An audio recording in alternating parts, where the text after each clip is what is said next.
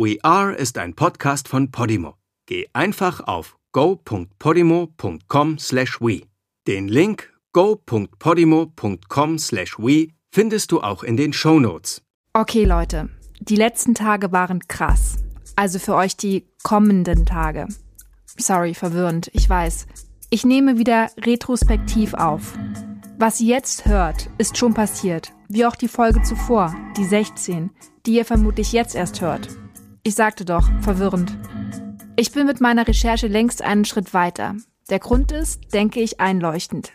Wenn ich hier in Echtzeit rausposaunen würde, dass ich die Frau vom Heimatverein verdächtigt finde, sie jetzt beschatte, das nächste Mal zu dem Haus fahre, die Loge würde das doch mitkriegen. Also, ich weiß, was kommt und wie es ausgeht. Ihr aber noch nicht. Es wird ganz schön krass. So viel kann ich euch schon mal verraten. Und jetzt erstmal von vorne. Ich bin Jette und ihr hört We Are, das Verschwinden meiner Schwester. Das ist Folge 17.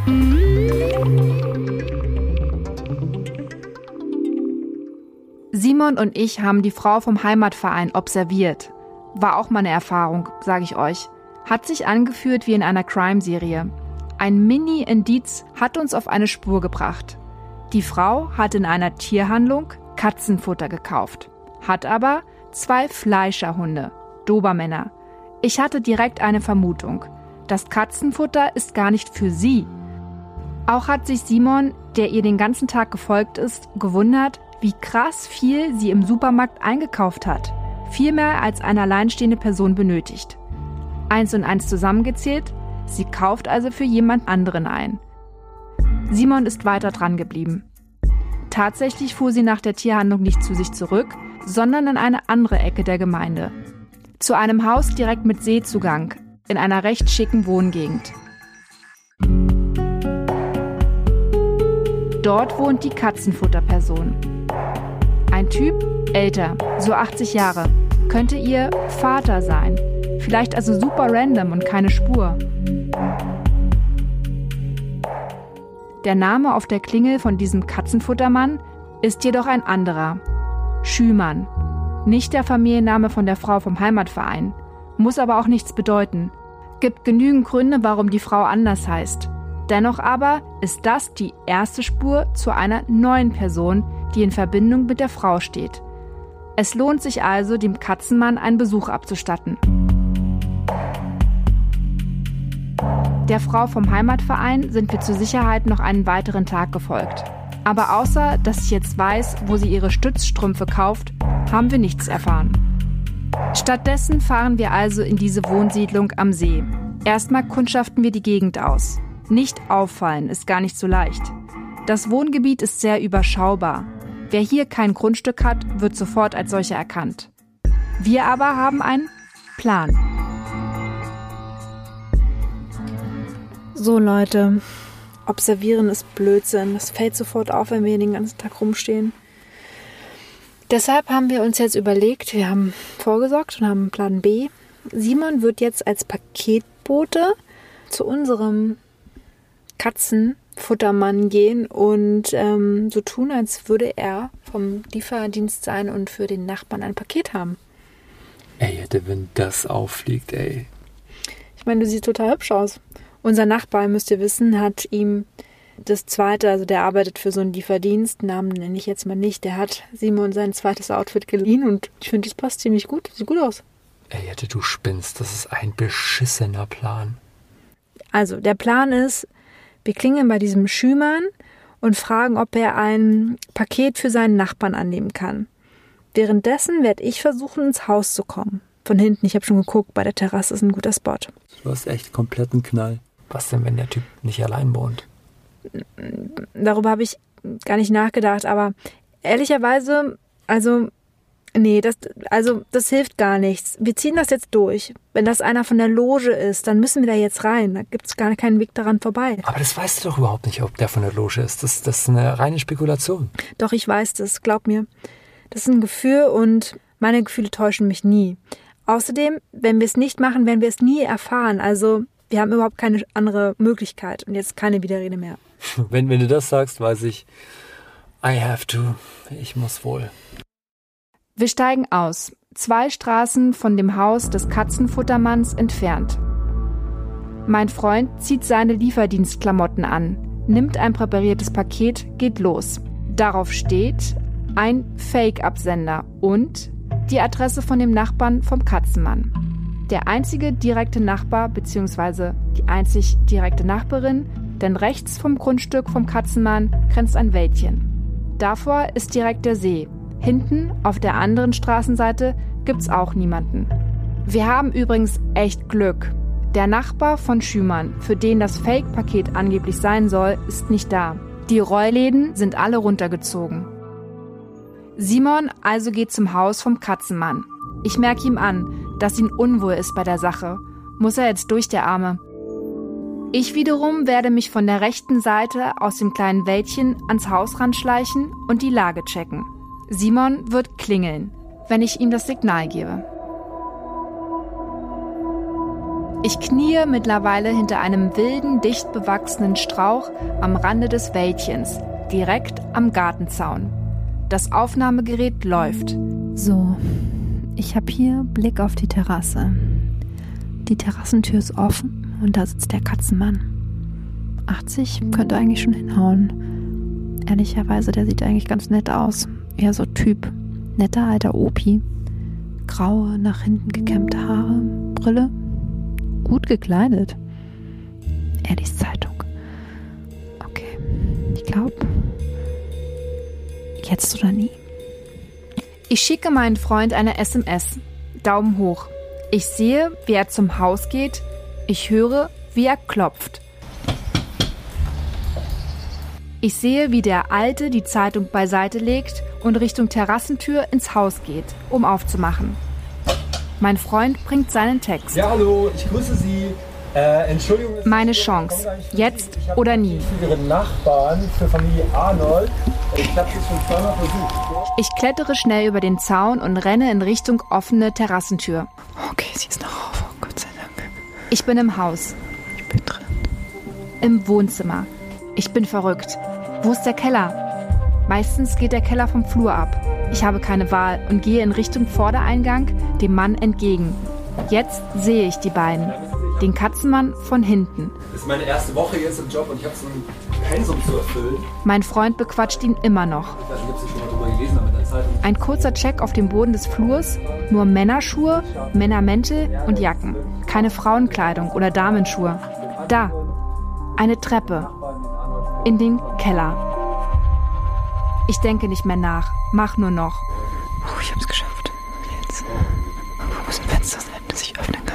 Unten im Keller gehe ich zu einem der Kellerfenster, hinten bei der Terrasse. Shit. Okay. Ich schiebe vorsichtig zwei Blumenkästen zur Seite, klettere raus, dann drücke ich das Fenster von außen vorsichtig zu. Hat geklappt. Schiebe die Blumenkästen wieder an ihren Platz und renne. Durch den Garten zurück über den Zaun, nach rechts ins Wäldchen. Und renne um mein Leben. Ich bin verrückt. Ich hab's getan. Es hat geklappt. Alter, ich treffe Simon eine Straße weiter vom Haus des Katzenmanns. Es hat geklappt. Oh, es hat geklappt. Es geklappt. Oh Gott, das war das Krasseste, was ich in meinem Leben gemacht habe, Alter. Du bist so verrückt. Oh Gott, mein Herz klopft. Fühl mal. Alter. Oh Gott. Ich sag dir, der Typ, der war so maulfaul. Und jetzt machen wir fünf Minuten mit dem Smalltalk. Ich habe dich ja gesehen aus dem Augenwinkel, wie du rein bist. Oh, Mann. Alter. Hast du echt gut gemacht. Dann lass mal jetzt uns auf die Lauer legen.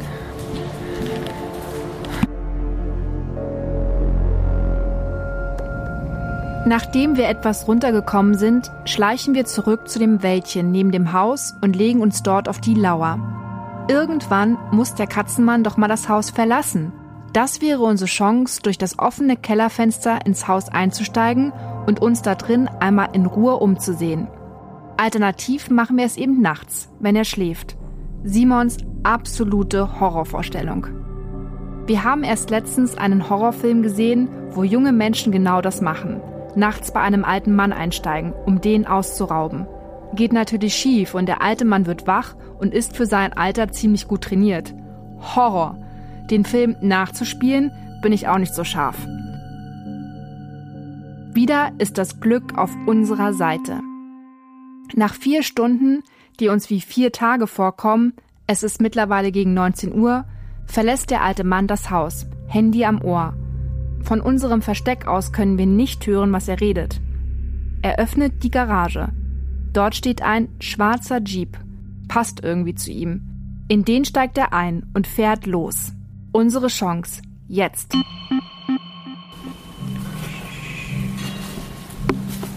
Wir schleichen ums Haus. Schieben die Blumenkästen weg. Ich drücke ans Kellerfenster. Es ist noch offen. Alter, was haben wir für ein verdammtes Glück. Ich klettere als erstes hinein.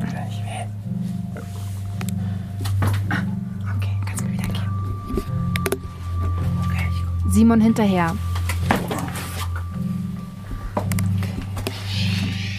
Einen Hund hat der Alte nicht, davor brauchen wir uns nicht zu fürchten. Dennoch sind wir bei allem, was wir tun, extrem leise. Okay.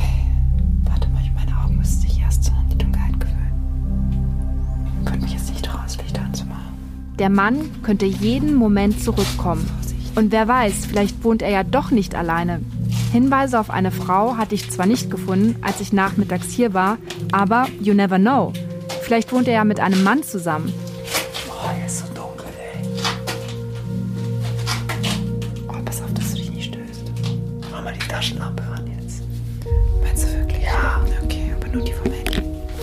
Ein großer, fast quadratischer Raum.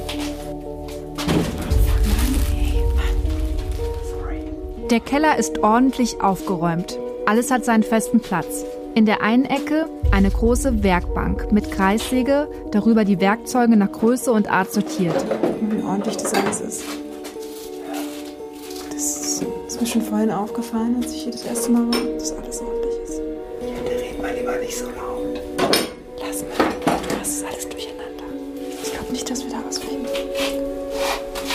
Auf der anderen Seite des Raums stapeln sich in einem wandbreiten Regal Konserven, unter anderem mit Katzenfutter.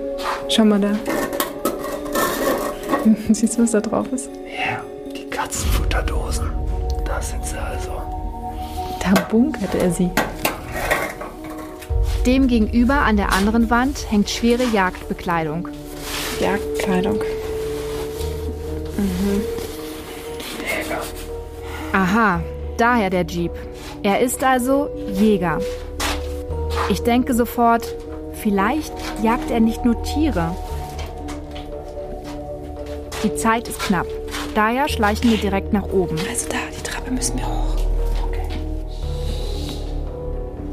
Wir schleichen leise Schritt für Schritt die Treppe rauf, die ich am Nachmittag runtergekommen bin.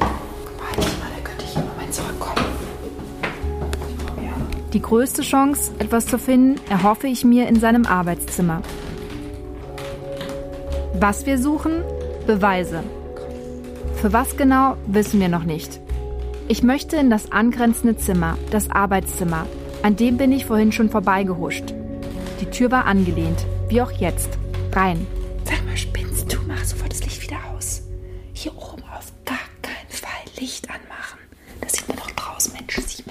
Dort steht ein massiver, großer Eichenschreibtisch. Dahinter ein Bücherregal.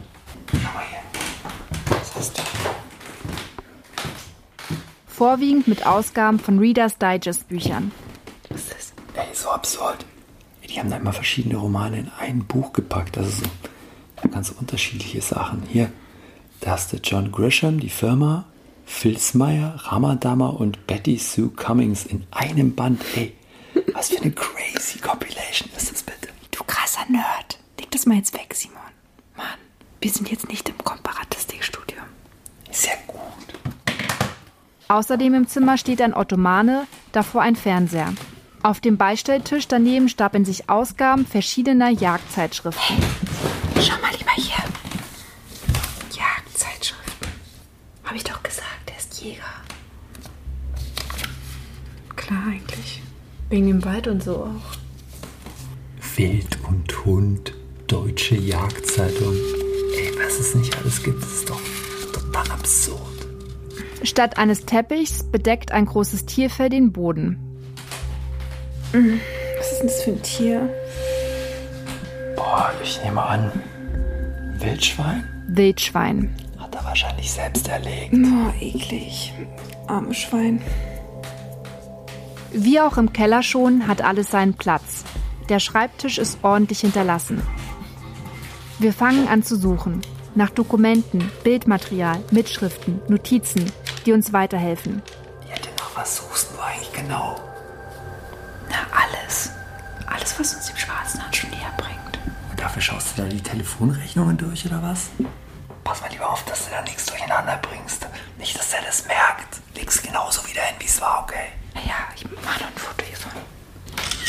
Auf dem Schreibtisch steht eine Stiftebox aus Tierhorn gefertigt, ein schnurloses Telefon inklusive Ladestation, außerdem ein aufgestellter Bilderrahmen mit einer Schwarz-Weiß-Fotografie eines blonden Jungen, ungefähr fünf bis sechs Jahre alt. Hey, schau mal hier. Das Bild. Schau mal das Bild. Ich mach mal ein Foto. Ein kleiner Junge. Der Junge schaut mit festem Blick in die Linse der Kamera. Hinter ihm der Wald. Schau mal Ich drehe das Bild um, nehme es sogar aus dem Rahmen. Ich bin aufgeregt und zittere etwas. Doch außer einer Jahreszahl, 1945, steht dort nichts. Nichts. Also ich hätte da was versteckt.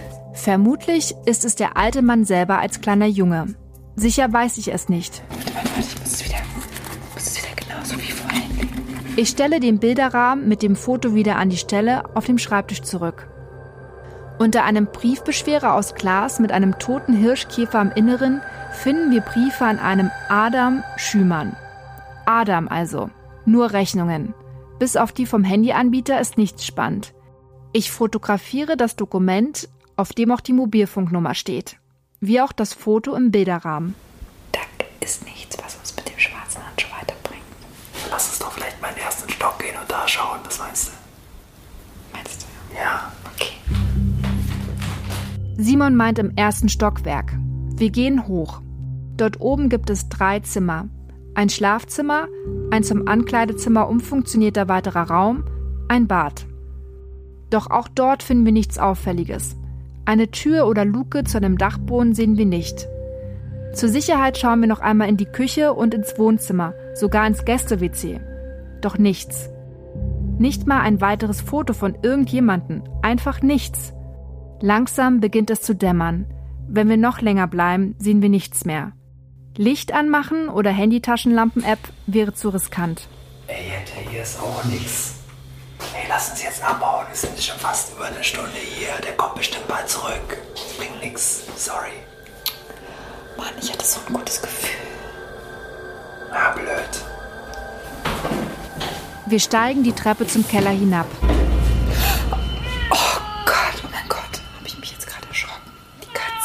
Katze. Ey, die sieht ein bisschen scary aus, oder? So ganz weiß. Und schau mal. Die hat ein grünes und ein blaues Auge. Hä? Was ist denn jetzt? Die weiße Katze, die eben noch bei der aufgehängten Jagdbekleidung saß, ist von einem Moment auf den nächsten verschwunden. Wie kann es sein? Die war doch immer hier. Ich gehe zur Stelle hin. Ohne groß nachzudenken, sagt mir meine Intuition, dass da etwas nicht stimmt. Ich schiebe die Kleidung zur Seite und bemerke, dass da, ungefähr auf Brusthöhe, keine Wand mehr ist, sondern ein schwarzer Stoff, der bis zum Boden reicht. Wie ein Vorhang. Alter Simon, schau mal hier. Fuck, was ist das? Lass uns reingehen, komm. Ich greife nach dem Stoff und ziehe ihn zur Seite. Bevor mein Freund auch nur Widerrede einlegen kann, greife ich nach seiner Hand, ducke mich und ziehe uns hinter den schwarzen Vorhang. Dahinter offenbart sich uns ein geheimer Raum. Mein Gott. Wir stehen an einer Treppe, die nach unten führt. Unter uns erstreckt sich in circa zwei bis drei Meter Tiefe ein großer Raum. Ich wette, das ist kein Partyraum.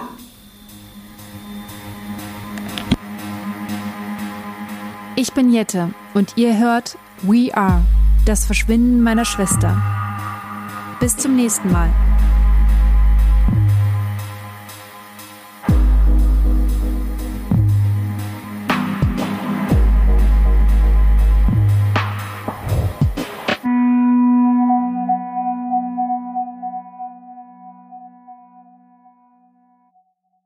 In der Podimo-App findest du übrigens nicht nur diesen Podcast, sondern noch hunderte weitere Podcasts, die du sonst nirgends hören kannst.